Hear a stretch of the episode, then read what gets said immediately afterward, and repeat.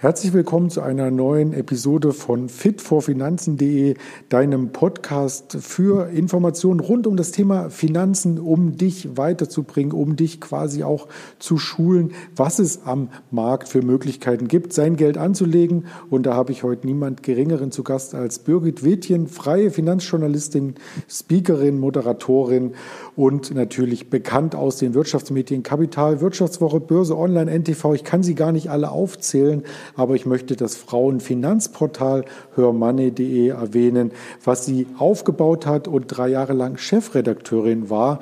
Doch genug der Anmoderation. Liebe Birgit, erst einmal herzlich willkommen im Podcast bei mir. Ja, vielen Dank für die Einladung, Andreas. Sehr gerne. Du hast ja auch einige Preise ähm, quasi dir erkämpft, muss man schon sagen, denn es ist ein harter Kampf im Haifischbecken der Börse, wie man so schön sagt. Doch darauf äh, können wir gerne später eingehen. Ich wollte ursprünglich erst einmal von dir erfahren, wie bist du denn zum Thema Finanzen eigentlich gekommen? Ich habe ja ähm, in Köln die Journalistenschule besucht für Wirtschaft und Politik und da war ähm, parallel ein Studium VWL und während des Studiums hat mich eigentlich nicht Börse interessiert, sondern äh, vielmehr so die Anreizwirkung des Geldes. Also ich fand Geld schon immer unglaublich spannend, aber tatsächlich zum Thema Börse bin ich erst gekommen, weil nachdem ich fertig war mit Studium und Ausbildung als Journalistin, ähm, der neue Markt quasi gerade wuchs und wuchs und weil mhm. händeringend tatsächlich äh, Börsenjournalisten gesucht wurden. Und ja, was macht man da? Man arbeitet sich ein und bietet seine Arbeitskraft an. Mhm. Und da hast du sozusagen erst während des Studiums das Thema Börse für dich entdeckt oder das Studium begonnen, weil du dich schon vorher damit auseinandergesetzt hattest? Nee, nee, ich habe nach dem Studium erst das Thema Börse entdeckt. Ich habe studiert VWL, wie gesagt, Anreizwirkung des Geldes fand ich mhm. spannend, aber das Thema Börse, Finanzierung, äh, Unternehmensfinanzierung und schon gar nicht, also private Geldanlage, das hat, hat mich im Studium gar nicht äh, gepackt. Ich weiß auch gar nicht, ob ich da Berührung mit hatte im, äh, im Volkswirtschaft. Ich glaube, in Volkswirtschaft, ich glaube gar nicht. Äh, tatsächlich kam das Interesse erst danach. Ähm, das war so Ende der 90er Jahre. Und dann kam irgendwann noch ein Verlag auf mich zu und fragte, fragte, ob ich ein Börsenhandbuch für Frauen schreiben wollte. Ich dachte mhm. damals noch, es ist eine große Mogelpackung. Wieso denn Frauen anders als Männer? Auf jeden Fall habe ich 1999 erst mein erstes Depot eröffnet und ähm, ja, was soll ich sagen? Wie alle anderen bin ich auf der neuen Marktwelle mitgeschwommen. Erfolgreich mitgeschwommen? ich, ich, glaube, das wäre äh, übertrieben, wenn ich davon erfolgreich sprechen wollte. Also ich habe teilweise tatsächlich auch Aktien geordert damals, äh, die ihren Namen mehrfach gewechselt haben und die es irgendwann gar nicht mehr gab. Ich kann mich an die Namen nicht mehr erinnern. Das heißt also, ich habe wie viele andere doch Lehrgeld bezahlt. Doch während viele andere danach nie wieder Aktien angepack, äh, angepackt haben, äh, bin ich tatsächlich dabei geblieben und habe äh, mich konsequent weiter mit dem Thema beschäftigt. Ja, da gab es ja durchaus einige, wie zum Beispiel die Comroad AG oder auch Abacho. Ähm, vielleicht klingelt es da ja bei, bei einigen Namen, wenn ich die so in den Raum äh, werfe. EMTV war damals ja auch eine der Highflyer-Aktien. Also ich habe das selber auch ein Stück weit miterlebt, ähm, wobei ich ähm, selber am neuen Markt wenige Aktien gekauft hatte. Ähm, das war vielleicht auch mein Glück und ich habe später festgestellt, dass diejenigen, die am neuen Markt ähm, sich so ein Stück weit erste Erfahrung geschaffen hatten, Kandidaten, die nicht erfolgreich waren, dann auch Abstand zur Börse genommen hatten. Das war bei dir aber gänzlich nicht der Fall. Nee, das war gänzlich nicht der Fall. Also ich habe auch ein paar Aktien, die ich auch heute, also die sich auch dann gut entwickelt hatten. Das waren keine neue Marktaktien. Aber äh, tatsächlich musste ich hinterher auch schmunzeln. Ich hatte dann irgendwelche Aktien, die haben wirklich also äh, die hießen erst SCM, dann hießen sie Spigadoro, dann hießen sie irgendwas. Ich wusste überhaupt nicht mehr, was sie gemacht haben. Und am Ende stand im Depot null. Irgendwann habe ich das alles bereinigt und habe äh, begonnen, vernünftig in Aktien zu investieren. Also hatte ich das Ganze quasi nicht abgeschreckt? Nee, mitnichten. Mhm. Das ist ja auch äh, etwas Positives, wenn man hier den Ehrgeiz in sich weckt, um zu sagen zu sich, ähm, ich möchte das Thema etwas umfassender ergründen und vielleicht auch ähm, noch erfolgreicher in der Zukunft gestalten, als äh, man es ursprünglich vorhatte. Was hat dir denn dabei geholfen auf dem Weg? Ähm, naja, ich habe ja tatsächlich auch ganz viel dann zum Thema Aktien gearbeitet und geschrieben. Was hat mir dabei geholfen? Ich habe ewig weiter gelesen, ich habe mich informiert, ich habe tolle Interviews geführt, tolle, tolle Gespräche geführt. Und ähm, ja, wenn du da zum Thema arbeitest, permanent, dann äh, bleibst du natürlich auch am Ball, weil die Überlegenheit von Aktien über lange Zeiträume, die ist ja dann, liegt ja dann quasi auf der Hand. Hm. Das stimmt. Das liest man auch in vielen Finanzpublikationen. Und was man auch in Finanzpublikationen gerade in jüngster Zeit liest, ist das Thema Nachhaltigkeit im Fokus der Kapitalanlage. Und das hatte ich auch schon einmal in einem Podcast hier erörtert. Also wer hier reinhauen möchte, dem sei, ich glaube, die Episode 1 sogar bei fitforfinanzen.de empfohlen. Äh, vielleicht kannst du aus deiner Sicht äh, mal darstellen, was man unter dieser nachhaltigen Geldanlage und dem Kürzel ESG eigentlich verstehen sollte. Na, was heißt aus meiner Sicht? Also äh, mir geht es darum, bei, bei vielen anderen Themen wissen wir, dass wir können durch, durch unser Engagement können wir dazu beitragen, dass Probleme gelöst werden. Und das machen wir im Supermarkt. Wir kaufen Bioprodukte regional. Wir verhindern, dass irgendwie lange Transportwege entstehen. Wir werden bewusster im Umgang auch mit, mit Klamotten und so weiter. Und beim Geld haben viele nicht so das Gefühl, dass sie da irgendwie Einfluss üben könnten. Und ähm, mir geht es darum, bei nachhaltiger Geldanlage, dass man äh, Probleme, ganz drängende Probleme lösen kann. Und zwar über Geld, weil Geld ein ganz, ganz wesentlicher Treiber für Entwicklung ist. Und ähm, ESG ist ja nur Kürzel für Soziales, Umwelt und äh, Governance, also Unternehmensführung. Ich glaube, das drängendste Problem aktuell es ist tatsächlich das Klima, die, ähm, der Klimawandel. Und im Moment haben wir Corona, das überlagert alles. Aber gegen den Klimawandel werden wir keinen äh, Impfstoff entwickeln können. Wir können nur unser Verhalten ändern. Und ähm, da läuft eben auch ganz, ganz viel über Geld. Mhm. Die, der Klimabilanz hat übrigens Corona geholfen, habe ich jüngst in den Medien vernommen, weil viele Industriebetriebe erstmal auf Sparflamme, also sinngemäßer Sparflamme laufen und damit weniger Emissionen verursachen. Ja, aber das ist ein ganz kurzfristiger Effekt. Darauf sollten wir uns nicht ausruhen. Das hat das Beispiel China gezeigt. Die hatten ja ganz zu Anfang so eine Art Lockdown und haben eingespart. Und ähm, ich glaube, in der zweiten Jahreshälfte war die war der Ausstoß von CO2 schon wieder über dem äh, von vor der Krise. Das heißt also, ähm, jetzt haben wir eine kleine Atempause. War übrigens auch ganz spannend. Jetzt Silvester hatten wir ja keine Böllerei. Da haben wir auch eine Atempause gehabt, weil mhm. der der der Ausstoß äh, Feinstaub äh, von, von Silvesterböllern eben auch so hoch ist. Aber das sind eben alles nur ganz kleine Effekte, die werden unsere Umwelt nicht retten können auf Dauer. Wir wollen ja nicht ewig die Fabriken geschlossen halten, sondern wir müssen dafür sorgen, dass anders gewirtschaftet wird. Und wie gesagt, da ist Geld ein ganz guter Treiber und das haben ähm, ja auch viele sehr wichtige ähm, Investoren längst erkannt. Mhm.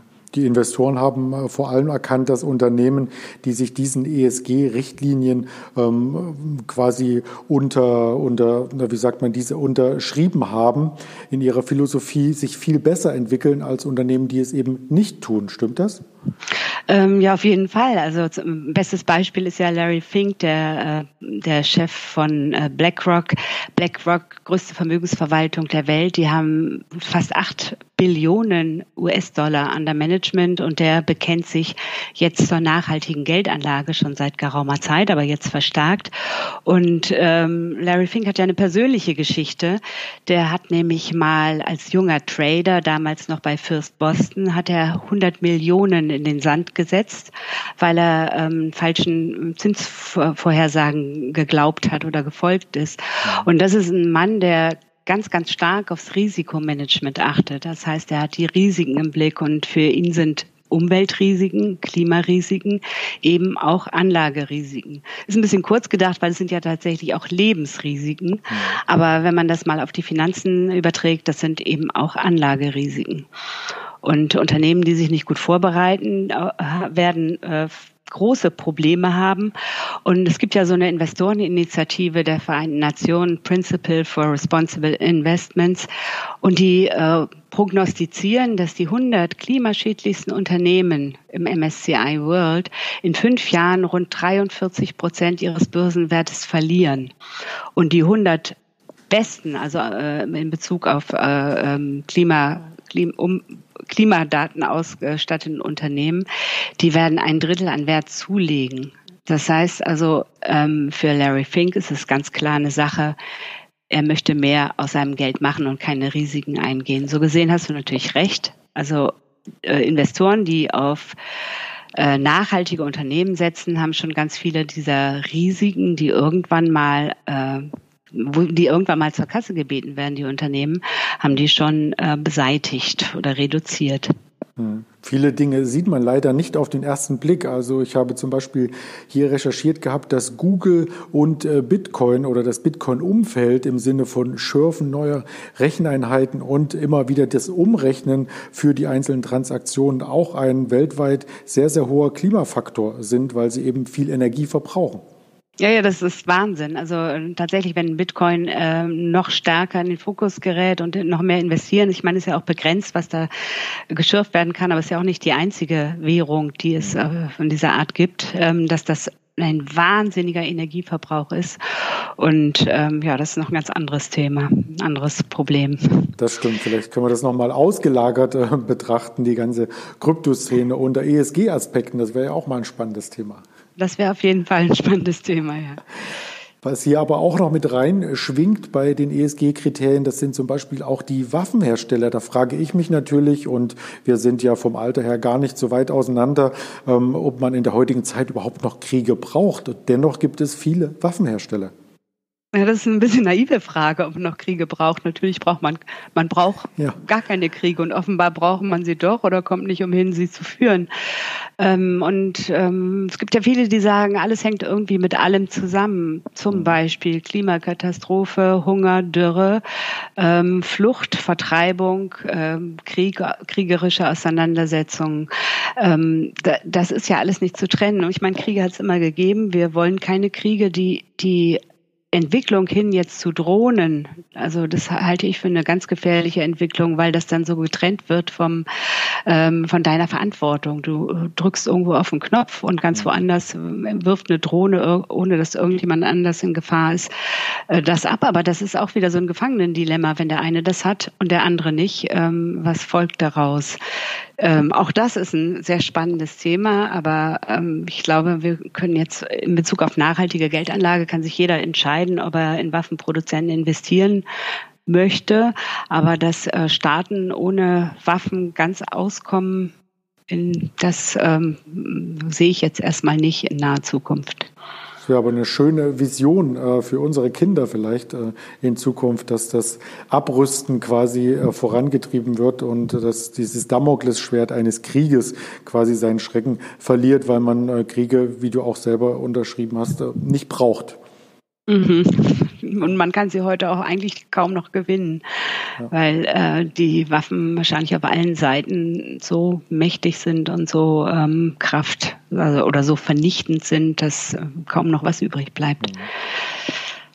Genau, ja. das, das haben ja auch ähm, die verschiedensten Indexanbieter, um das Thema wieder auf den Finanzmarkt ähm, etwas spitzer zurückzulenken, erkannt und haben hier diverse Indizes geschaffen, die eben nach diesen ESG-Kriterien noch einmal ähm, die Aktienwelt neu ordnen. Da gibt es zum Beispiel den DAX 50 ESG und da sind eben einige Unternehmen nicht enthalten, wie zum Beispiel die Energieunternehmen E.ON und RWE aufgrund ihrer Kohle- und Atomgeschäfte, MTU, Aero Engine wegen der Militärproduktion Fraktionen eben Volkswagen wegen der intransparenten Handhabung des Dieselskandals. Das ist doch schon mal ein Schritt in die richtige Richtung. Das ist ein Schritt in die richtige Richtung, aber das ähm, schließt natürlich äh, oder das bewertet nicht, dass so Unternehmen wie RWE ganz große Schritte auch unternehmen in Richtung äh, nachhaltige Energieerzeugung, also äh, Energieerzeugung aus, aus äh, erneuerbaren Energien. Es äh, gibt ja verschiedene Ansätze von Nachhaltigkeit. Ne? Das, äh, das eine ist, wir schließen einfach Sachen aus. Also wie gesagt, als Investor kannst du nicht in Waffen investieren oder nicht in Kinderarbeit oder sowas. Es gibt ja auch die Möglichkeit äh, des Best das heißt, dass du Unternehmen dabei begleitest, quasi Klima äh, eine bessere Klimabilanz oder eine bessere soziale Bilanz oder mehr Transparenz zu, zu erreichen.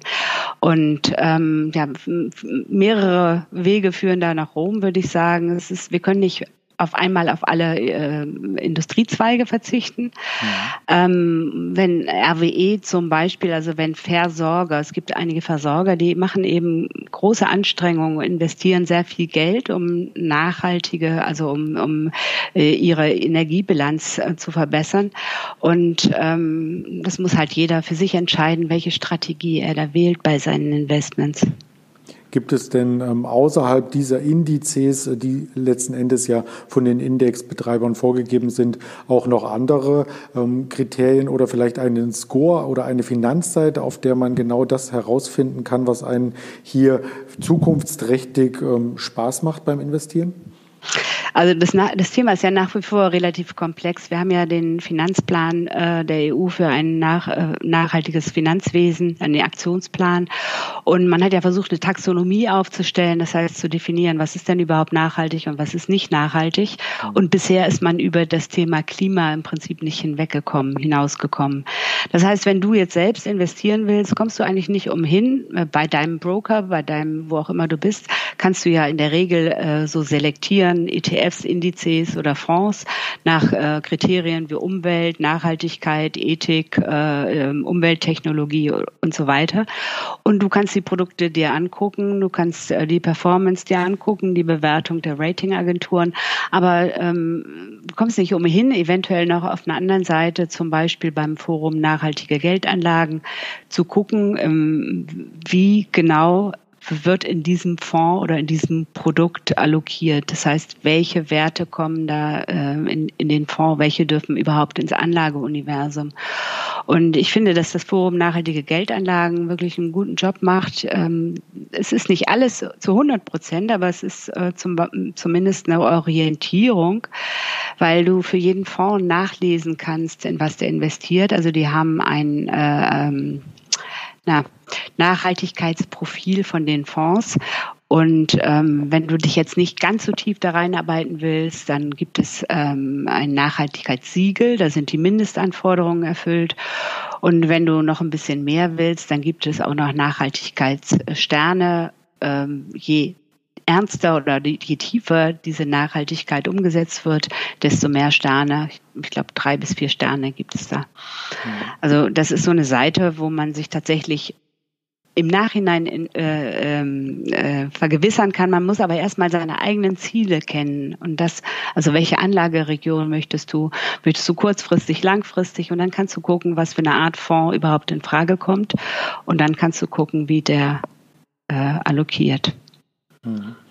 Oftmals sieht man ja auch bei so automatisierten Anlageprodukten wie zum Beispiel ähm, Scalable oder Oscar, der hier ja auf den Produkten von BlackRock aufsetzt, der Vermögensverwalter automatisiert, wo man dann ETFs auswählen kann mit einem grünen T-Blatt dahinter, was eben für Nachhaltigkeit steht. Ähm, viel mehr Einblicke kriegt man als Anleger dann oftmals nicht, was genau dahinter steht. Ähm, empfiehlst du da wirklich jedem Anleger tiefer in die Materie einzusteigen oder kann man den Produktfiltern letzten Endes auch schon so weit vertrauen, dass die sich darum kümmern.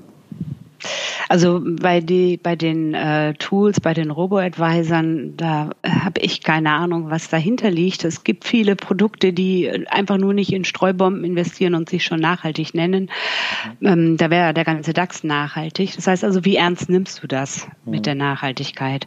Es ist immer noch besser als nichts. Ne? Mhm. Also ähm, wenn du dich nicht tiefer einarbeiten willst, aber ähm, ich, es gibt, äh, es gibt grundsätzlich nachhaltige ähm, Tools und ich würde mich immer erkundigen, was dahinter liegt, wenn man das macht. Also Visual West, Vividam oder Liquid oder äh, Sedin, da gibt es ja verschiedene Robo-Advisor und ähm, ich würde mich auf jeden Fall informieren, wie da Nachhaltigkeit definiert ist, was ins Universum kommt und dann als zweiten Schritt muss man natürlich auch immer gucken, ob die Allokation, die du da bekommst, tatsächlich zu deinem anderen ähm, zu deinen anderen Vermögenswerten passt, weil zum Teil dann der Anleihenanteil extrem hoch ist, obwohl du voll offensiv aufgestellt bist.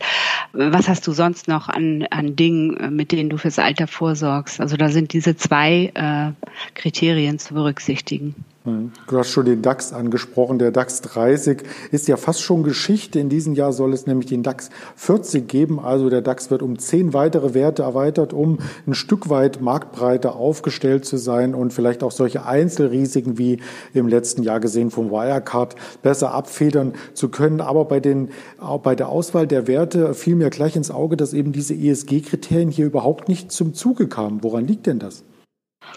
Ja, woran liegt das? Also ähm, das wird ja sehr von Anfang an war ja nur in der Diskussion, dass man da ein paar Ausschlusskriterien äh, definiert, die nicht zum Zuge gekommen sind, weil ähm, man wollte eine klarere, eine klarere Analyse, keine Ahnung. Aber ich finde das Problem tatsächlich gar nicht mal so groß, wie es oft besprochen wird, weil wenn wir die Zahlen nochmal sehen vom äh, von der Investoreninitiative Principle for Responsible Investments und wenn wir wissen, dass das nach Marktkapitalisierung Qualifizierung und Qualitätsmerkmalen. Also man muss Gewinne erzielen, äh, man, man muss äh, testierte Geschäftsberichte vorlegen und so, und so weiter. Wenn, wenn das alles gegeben ist und die Investoren sich äh, verhalten so, wie es aktuell im Trend ist, dann stellt sich das Problem gar nicht mehr, dass es vorgegeben sein muss, weil diese Unternehmen dann tatsächlich denke ich mal, von ganz alleine im Laufe der Zeit ausgefiltert werden. Man hätte es expliziter machen können und ein Zeichen setzen, aber ähm, ich glaube, das Problem wird sich von alleine lösen. Vielleicht ist das ein bisschen naiv gedacht, aber ich äh, habe den Eindruck, dass dieses Thema Nachhaltigkeit eben auch für viele große Investoren immer wichtiger wird und die haben, die, die bewegen ja unglaublich viel Geld.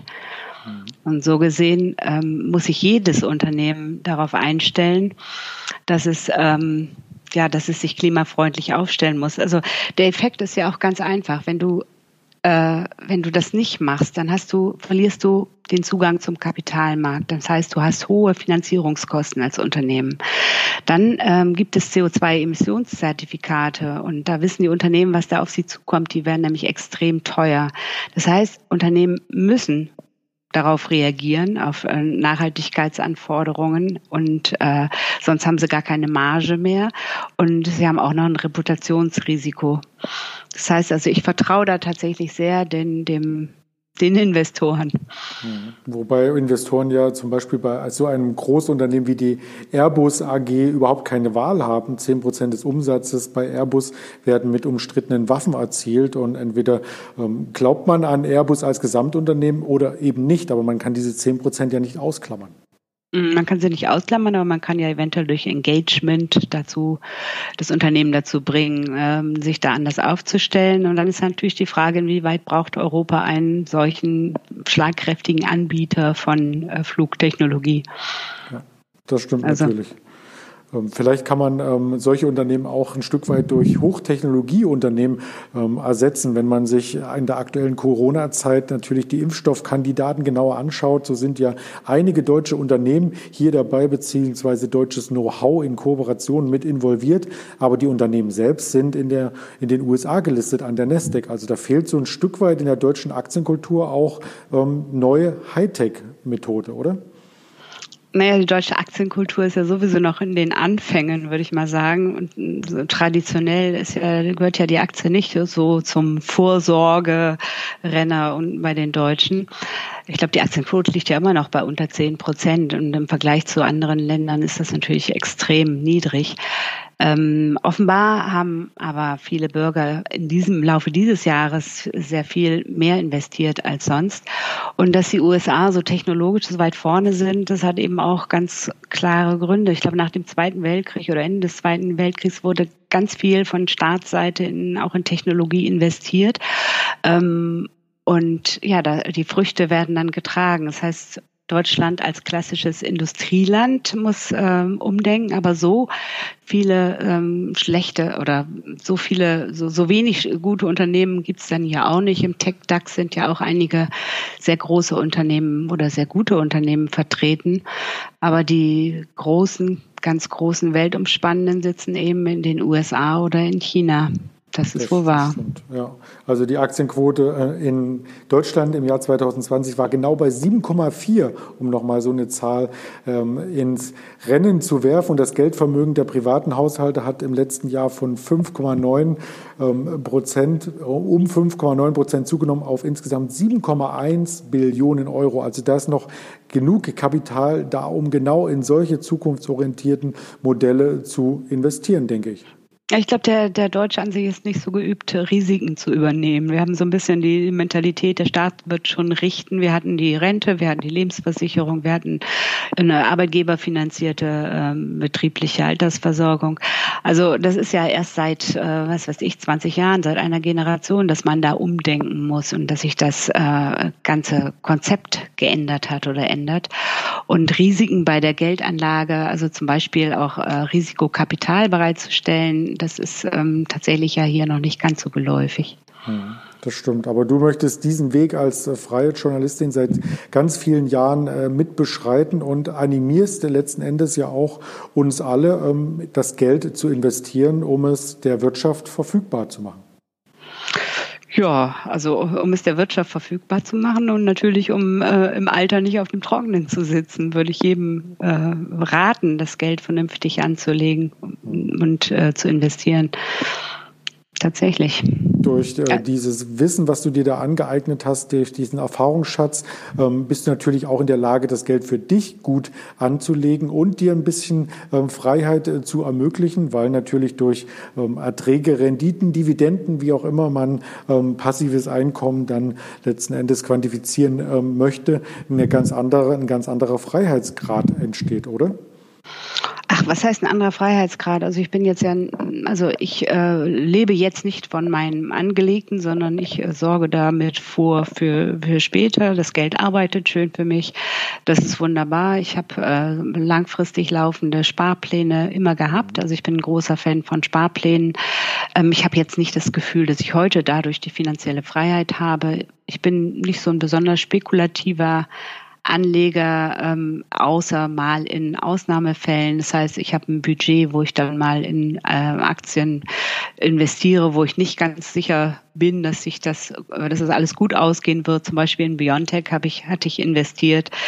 Ähm, das mache ich dann mal mit einem bestimmten Budget, aber ähm, mein also ich verdiene mein Geld tatsächlich als Journalistin und äh, über Vorträge und Moderationen und das andere Geld lasse ich an der Börse fein für mich arbeiten und investiere da. Aber es beruhigt zumindest, denke ich.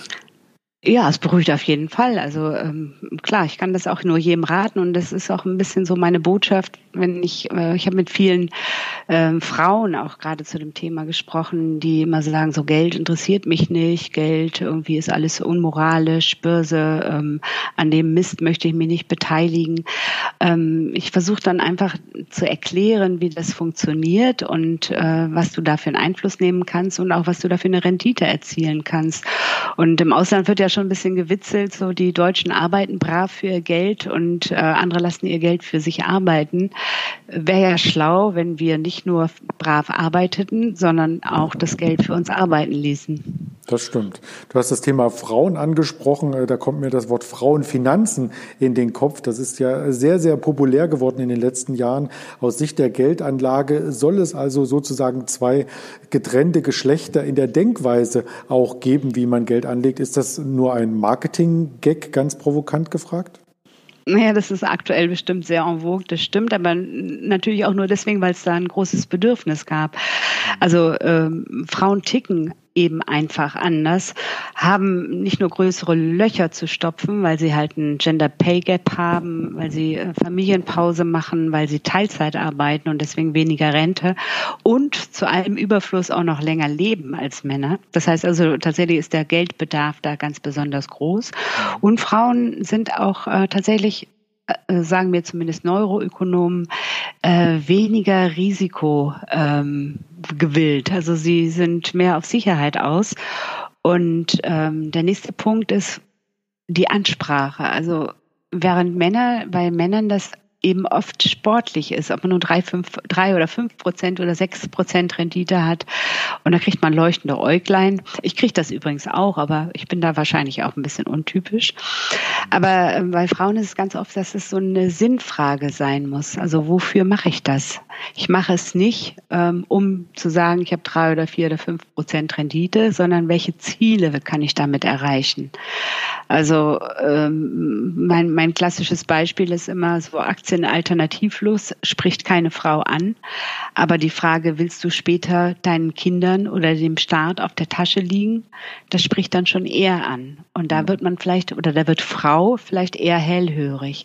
Es gibt am Ende keine, Anla keine andere Anlagestrategie und auch keine anderen Produkte, aber es gibt ein anderes, eine andere Herangehensweise, um, also ein anderes Verständnis von den Sachen. Und deswegen ähm, denke ich mal, Frauen und Geld ist ein großes Thema. Ich habe übrigens ja schon 1999 dazu für den MVG Verlag ein Buch geschrieben. Damals war das noch zu früh, offenbar. Vielleicht jetzt in einer höheren Auflage ein Publikumsrenner. Ja, wahrscheinlich, wahrscheinlich. Also ich habe tatsächlich auch zum Jahreswechsel 2020, 2021 äh, mehrere Stimmen wieder aus dem Finanzumfeld beziehungsweise aus dem Freundeskreis zum Finanzumfeld vernommen und die Frauen waren eher in die Richtung ähm, von der Frage her ähm, geneigt, was kann ich für Sparpläne langfristig für meine Kinder anlegen und die Männer mhm. waren eher in der Richtung ähm, aufgeschlagen bei mir, oh, der Bitcoin hat sich um 30 Prozent seit Weihnachten nach oben entwickelt, wie kann ich davon davon partizipieren. Ja, das ist also wirklich ganz typisch. Aber ähm, interessant, Andreas, ich habe äh, viele Freundinnen, die die ganze Zeit immer, nee, Aktien so riskant, ich will ja nichts verlieren, mhm. die auf einmal tatsächlich auch anfangen, also die Jahre gebraucht haben, um sich zu trauen mhm. und jetzt ähm, mit irgendwelchen Apps, Trade Republic oder was auch immer, auf einmal so Aktien ordern, wo ich denke, so, huch, huch, also wo, wo dann auch so ein bisschen dieser Spieltrieb rankommt. Aber ich glaube, das hätten sie nicht gemacht, wenn sie nicht erstmal anders angesprochen worden wären. Und ich hoffe, dass der Spieltrieb nicht überwiegt, sondern dass immer die klaren Grenzen da vor Augen sind, langfristiger Vermögensaufbau und vielleicht kleiner Spiel, kleine Spielgeldkasse, wo mhm. man auch mal leuchtende Äuglein kriegen kann und in äh, Zockeraktien gehen kann. Ja. Was würdest du denn einer Familie empfehlen? Sollte da der Mann vielleicht mit einem kleinen Depot dem Spieltrieb folgen, die Frau äh, für die Kinder den Sparplan und für sich die Altersvorsorge in die eigenen Hände nehmen und am Ende wird alles nochmal zusammengeführt oder sollte die Familie gemeinsam beraten und auch das finanzielle Know-how gemeinsam erhöhen? Boah, das kommt eben ganz auf an, wie so eine Familie aufgestellt ist. Aber einer Frau den Sparplan für die Kinder zu überlassen, da erinnere ich an eine Studie vom Flossbach von Storch Research Institut, wo Frauen und Männer gefragt wurden, wenn du über 18 Jahre für dein Kind jeden Monat 100 Euro anlegst, in was würdest du das investieren? Und die Männer haben das in Aktien investiert und die Mehrzahl der Frauen hat das in auf, auf Sparbuch legen wollen. Also da würde ich vielleicht vorher noch mal diskutieren, ob das so die gute Variante ist. Nee, ich glaube, jeder hat Lust vielleicht am Spieltrieb, wenn er erstmal dran ist. Und ähm, das Thema ist, sich innerhalb der Familie zu verständigen, was die Ziele sind und auch was die ähm, Leidenschaften sind. Muss ja nicht jeder alles machen, aber mhm. man sollte sich zumindest so abstimmen, dass jeder Bescheid weiß, jeder die Konsequenzen kennt und äh, man zusammen sich wohlfühlt. Das wäre mein Anliegen. Und dann noch eine, eine Sache. Ich, ich höre immer nur so alles für die Kinder, alles für die Kinder. Ich denke, das ist ähm, bei vielen Eltern irgendwie, die haben aus irgendeinem Grund immer das Gefühl, sie müssten ihren Kindern goldene äh, oder rote Teppiche auslegen oder einen goldenen Käfig irgendwie hinterlassen oder ein goldenes, goldene Schatulle dahinstellen. Ähm, ich ich habe tatsächlich immer zu meinem Sohn gesagt, wenn ich gut abgesichert bin, bist du es auch. Also das ist erstmal meins. So. Und ähm, ich, er kriegt eine Ausbildung finanziert und per se denke ich mal ist jeder erstmal für sich und seine, ähm, wenn er die Ausbildung absolviert hat, für die eigenen Finanzen zuständig. Und wenn man das Kind anreizen will, dann würde ich tatsächlich das mehr mit einbeziehen. Also nicht einfach einen Sparplan fürs Kind abschließen, sondern ähm, vielleicht irgendwelche Anreize schaffen. Wenn du ein bisschen was von deinem Taschengeld sparst, dann tue ich nochmal das Gleiche drauf, dass das Kind so ein bisschen dieses Gefühl fürs Sparen und auch fürs Geld vermehren bekommen kann und nicht, dass es einfach jemand für ihn, für, für es macht. Hm. Das denke ich ist äh, pädagogisch und langfristig auf jeden Fall sinnvoller. Dann lernt das Kind gleich, wie vermögenswirksame Leistungen funktionieren. Ganz genau, zum Beispiel. es gibt alle möglichen Dinge, was das Kind lernen kann. Vermögenswirksame Leistung ist ja dann erst zum späteren Zeitpunkt. Also ich hatte jetzt eher an kleinere Kinder gedacht. Ja, aber ich meine, dieses, ähm, man gibt selber einen Anteil hinein in einen Sparplan und jemand anderes im, im Sinne von Arbeitgeber oder Staat gibt halt etwas dazu, dass es mehr wird. Also das ist ja dasselbe Prinzip. Mhm, ja, ich glaube, bei vermögenswirksamen Leistungen musst du ja noch nicht mal selbst was dazugeben. Da kriegst du einfach äh, bei den Arbeitgebern das Geld und du kannst es dann nach acht Jahren ähm, verbrauchen für Wohnungseinrichtungen und so weiter. Aber du musst es halt irgendwie anlegen. Ja, ist doch auch schon etwas. Ähm, irgendwie anlegen ist natürlich nicht der richtige Weg. Ähm, hier würdest du einem Anfänger dann eher empfehlen, sich in das Thema ETFs einzulesen oder mit Einzelaktien sich zu beschäftigen oder ganz einfach einem Robo-Advisor zu vertrauen, der schon eine gewisse Historie in den letzten Jahren hatte? Ähm, ich denke mal, dass das auch wieder sehr unterschiedlich ist, weil also nicht jeder muss sich in alles einarbeiten bis ins Tiefste. Mein Credo ist immer, kümmert euch um euer Geld und ähm, macht was damit. Ob das nun, ob du Lust hast, dich da so einzuarbeiten, ist so wie wenn mein Fahrrad kaputt ist, ich habe keine Lust, es zu reparieren oder mein Auto, das kann ich auch gar nicht, dann gehe ich halt in die Werkstatt oder ähm, in den Fahrradladen. Ähm, genauso ist es auch beim Geld. Wenn du es alleine machen willst, Spaß dran hast, ist eine tolle Sache, dann mach's. Aber wenn du das nicht hast, ist es besser, du lässt dich beraten irgendwo ähm, als dass du gar nichts machst. Es ist auch besser, dass du einen, äh, was weiß ich, einen ETF-Sparplan abschließt. Der, da braucht man ja auch nicht sehr viel Know-how für, musst du dich nicht sehr tief einarbeiten. Wenn du allerdings ähm, Einzelaktien ins Depot dir legen willst, da solltest du dich schon ein bisschen besser auskennen. Ja, und so Robo-Advisor, warum nicht? Also da wirst du gefragt, wie alt bist du, was hast du, was willst du, was sind deine Ziele, was ist deine Risikotoleranz? Und ähm, dann wird das automatisch gemanagt, ist auf jeden Fall auch sehr viel besser als nichts. Wie gesagt, ich würde da in der aktuellen Situation immer ein bisschen drauf gucken, wie hoch der Anteil der Anleihen ist. Wenn du nur ein bisschen angibst, du bist ein bisschen risikoavers, willst nicht mehr als zehn Prozent verlieren, dann hast du unter Umständen eben ein Depot mit sehr vielen Anleihen, was ich äh, jetzt keinem jungen Menschen in der aktuellen Marktphase empfehlen könnte. Es gibt ja mittlerweile auch äh, Robo-Advisor, die ab der Geburt, also quasi schon im Kleinstkindalter, bespart werden können über einen Sparplan. Also da ist diese klassische Vermögensverwaltung, wo man damals noch mit 100.000 Euro oder mehr im Köfferchen ähm, zum Gespräch gebeten wurde, ähm, schon längst ähm, abs absurdum gelegt. Ja, du kannst ja mit ganz kleinen Beträgen einsteigen. Ich meine, du kannst auch Sparpläne inzwischen ja schon ab 1 Euro anlegen. Wie das funktioniert, habe ich noch nicht richtig verstanden, aber es äh, gibt es ja, das Angebot. Mhm. Ähm, ich halte tatsächlich für Einsteiger, wenn du Vermögen aufbauen möchtest, halte ich einen einfachen Sparplan, ETF-Sparplan oder Fondssparplan für die beste Lösung. Und zwar aus vielerlei Gründen. Ähm, du hast dein Risiko breit gestreut, wenn du einen richtigen Index hast oder ähm, einen guten Fonds. Und ähm, du musst dich nicht drum kümmern. Das Geld wird automatisch von deinem Konto abgebucht. Wenn es mal eng wird, kannst du jeden äh, Sparplan stoppen. Du kannst ihn immer verändern, bleibst flexibel. Und ja, ich glaube, wenn du da dir mal anguckst, äh, Zins- und Zinsesre Zinsrechnungen über lange Jahre, dann ist das doch relativ überzeugend. Das stimmt natürlich. Ähm, überzeugt hat mich auch, ich hatte es eingangs schon gesagt, ähm, deine Redaktionsleitung oder überhaupt die Inhalte auf hörmoney.de, also der Blog, ähm, der hat äh, mehrere Jahre lang exklusiv für Frauen Geldgeschichten letzten Endes im Kolumnenstil, wenn ich das richtig quasi zusammenfasse, hier publiziert und äh, da waren natürlich auch Männer, die das gerne gelesen haben, unter anderem ich. Wie kam es denn dazu, dass du dieses Projekt aufgegeben hast? Es war ja nicht mein ähm, Blog, das war ja das Unternehmen von Ann Connelly. Das war, ähm, die hat das Unternehmen gegründet. Ich war ja nur nur quasi Redaktionsleiterin dieses Projektes und wir haben dann irgendwann beschlossen, dass ich eigene Wege gehe. Mhm. Es war eine spannende Zeit, aber also die machen das immer noch und die machen das immer noch toll und da kann man sich immer noch weiter gut informieren, auch als Mann. Mir hat es Spaß gemacht, die Newsletter zu schreiben und das werde ich aber dann auch demnächst auf eigene, auf eigenen Namen. Was heißt das genau auf eigenen Namen? Wo kann man denn deine Inhalte aktuell lesen? Aktuell kannst du meine Inhalte überall und nirgends lesen. Also ich bin erst gerade dabei, alles aufzubauen. Und da brauchst du noch einen Moment Geduld, aber ich werde dich informieren. Das wäre schön. Und natürlich auch unsere ganzen äh, Zuhörer. Ansonsten kann man dich natürlich googeln, beziehungsweise gibst du, wie du gesagt hast, natürlich auch entsprechende ähm, Seminare und Coachings. Da kann man sich vertrauensvoll direkt über die Social Media Portale an dich wenden, oder? Genau, genau. So machen wir das. Das hat mir auf alle Fälle sehr viel Inspiration gegeben, auch auf das Thema ESG hier zu achten bei meiner Geldanlage.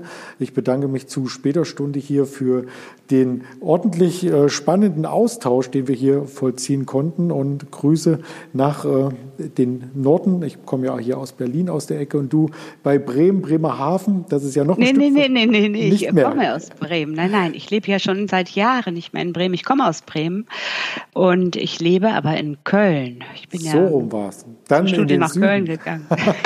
Danke. Danke nach Berlin. Immer eine Reise wert. Sehr gerne. Danke dir und bis bald. Bis bald. Ciao, ciao, Andreas.